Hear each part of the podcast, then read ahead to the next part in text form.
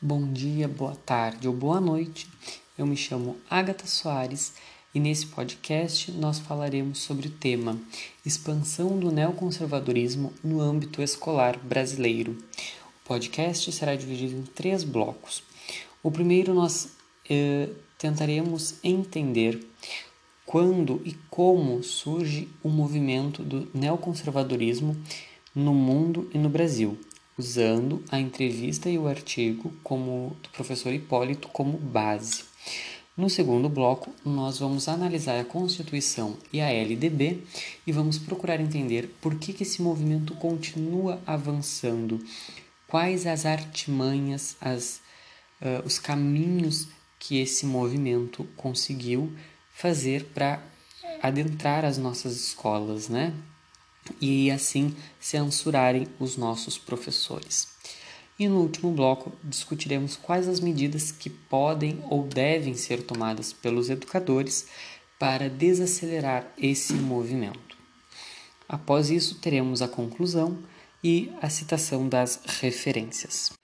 Pois bem, caro ouvinte, uh, vamos entender agora o que é o neoconservadorismo. E segundo o dicionário Infopédia, que é um dicionário virtual, o neoconservadorismo é uma tendência política de direita surgida nos Estados Unidos da América na segunda metade do século XX, que advoga a defesa do mercado livre capitalista e a proteção assertiva dos interesses externos do Estado, inclusive através dos meios militares. Esse movimento ele surge entre os anos de 1960 e 1970, após a Segunda Guerra Mundial lá nos Estados Unidos e na Europa. Esse grupo ele pertence ao que vai ser chamado a nova direita, que ela veio para dar uma reformada na política, né? Ela veio dar uma cara nova para a política. Uh, na entrevista do professor Hipólito, na página 196 em diante, ele fala que esse grupo existe no Brasil há muito tempo, não especificando o ano. Né?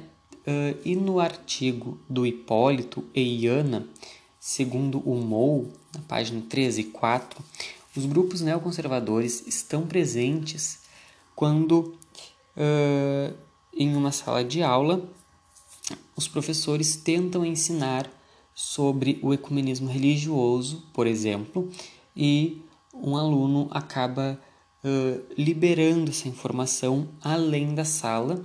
Então, os pais uh, descobrem e tudo mais e vão tirar satisfação com a escola. Por quê? Porque o neoconservador ele age juntamente com os políticos. Eles são em sua grande maioria, religiosos, cristãos, geralmente cristãos evangélicos, mas hum, ao longo da história nós já tivemos os cristãos católicos, né? Quando, por exemplo, os padres jesuítas vêm para cá e eles começam a catequizar os índios da forma que eles enxergam o mundo. Então, uh, esses, esses religiosos conservadores eles vão contra algumas questões, né, que são elas o já citado o ecumenismo religioso, a legalização do aborto e das drogas, as questões de gênero. Né? Então, uh, por exemplo, um professor ou uma professora não pode, não deve ensinar outros gêneros que a ciência identifica uh, como verdadeiros, né? Então, uh, para esses religiosos, só existe o gênero feminino e masculino, conforme as suas escrituras sagradas. E também na preservação do meio ambiente, eles são contra a preservação do meio ambiente, o que seria uma grande burrada, né? Uma burrice tamanha, porque se nós começarmos a desmatar, ou a secar os rios, poluir os rios, o que acontece? Nós ficamos uh, com aquecimento global elevado e com os rios poluídos, e nós precisamos da água dos rios. Então, eles vêm para combater isso dentro das escolas. E como é que eles fazem isso? Pois bem, eles se ligam a, a políticos e aí eles conseguem, através das leis, fazer com que uh, essas questões não sejam trabalhadas. Consta na nossa Constituição Federal, no artigo 1, uh, em que constitui-se um Estado democrático de direito como fundamento. Número 2. A cidadania. Número 4. Os valores sociais do trabalho e da livre iniciativa. E 5. O pluralismo político. Ou seja, são através dessas liberdades né, da cidadania, da livre iniciativa, que uh, os professores e até do pluralismo político, né, em que os professores eles podem, eles têm o direito de ensinar, né, porque uh, é, é importante, né? É democrático o direito da, da criança receber a cidadania. E com isso nós temos então também questões de empatia, de respeito, né? Até respeito com uh, pessoas de outras religiões, né? E no artigo 3 na, no primeiro tópico, uh, fala o seguinte, né? Então, no artigo 3 constituem obje objetivos fundamentais da República Federativa do Brasil. Número 1, um, construir uma sociedade livre, justa e solidária. Então, uh, com isso, né, as pessoas elas podem uh, os professores eles têm esse direito de ensinar, né? Ensinar a ser um, uma sociedade, ensinar a construir uma sociedade mais livre, mais justa e mais solidária. E na LDB, que são as leis de diretrizes de base, que são os que é, são as leis que organizam a estrutura escolar e no título 2 dos Princípios e Fins da Educação Nacional, no artigo número 3, o ensino será ministrado com base nos seguintes princípios. Número 3. Pluralismo de ideias e de concepções pedagógicas. E número 4. Respeito à liberdade e apreço à tolerância. Então, com esses, esses embasamentos, né, os professores eles possuem sim o direito de educar, né? O direito de assim como temos o direito de ir e vir, também os professores têm o direito de educar seus alunos.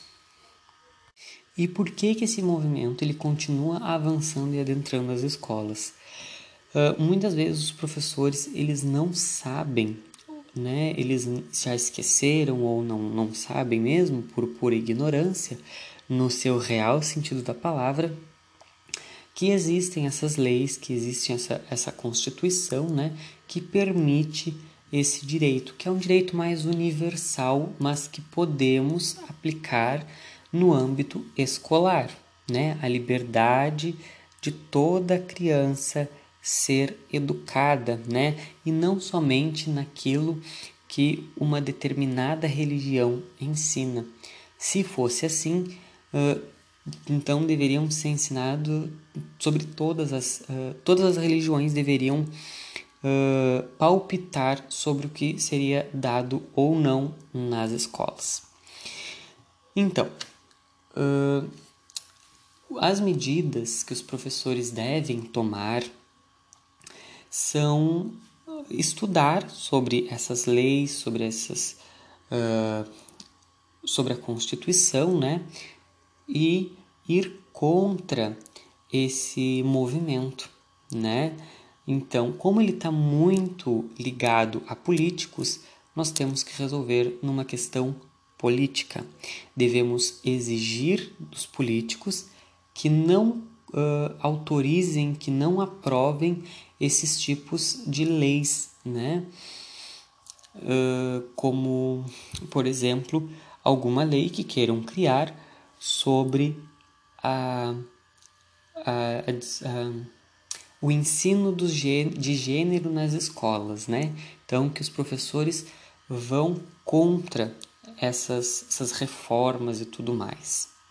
E como uma reflexão para a gente pensar, uh, será que realmente esses professores eles teriam coragem de enfrentar esses políticos, de enfrentar esses religiosos, sendo que estes mesmos uh, religiosos, né, eles atacam uh, constantemente os professores, né? Inclusive até alguns alunos chegam a agredir fisicamente e verbalmente os professores.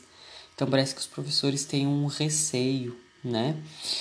E para concluir, já que o nosso tempo foi curto, né? Porque poderia falar muito mais sobre isso, eu baseei este podcast na entrevista uh, da professora Magda Vicente, Magda de Abreu Vicente e Ana Gomes de Lima e Marizel Valério Porto, que elas falaram, né, fizeram uma entrevista com o professor Álvaro Moreira Hipólito. Também uh, foi pesquisado um artigo que é a expansão do neoconservadorismo na educação brasileira. Daí que surgiu então a, a ideia desse podcast, né? Que é da professora Iana Gomes de Lima e Álvaro Moreira Hipólito. Também uh, achei registros na Constituição da República Federativa do Brasil de 1988, em que o presidente é Ulisses Guimarães. E essa Constituição foi publicada no dia 5 de outubro do mesmo ano. E na LDB é a Lei número 9394, de 20 de dezembro de 1996, uh, que o o presidente era o Fernando Henrique Cardoso e o presidente da e o presidente da Câmara era o Paulo Renato Souza. Essa lei ela foi publicada no dia 20 de dezembro de 1996. Espero que tenha uh, feito um bom trabalho e deixo então aqui uh, os meus votos né, de boas festas, já que estamos no final do ano, um Feliz Natal, um próspero Ano Novo e que nós possamos voltar às nossas atividades uh, estudantis e trabalhistas, né? E irmos uh, estudando e nos atualizando sobre essas questões.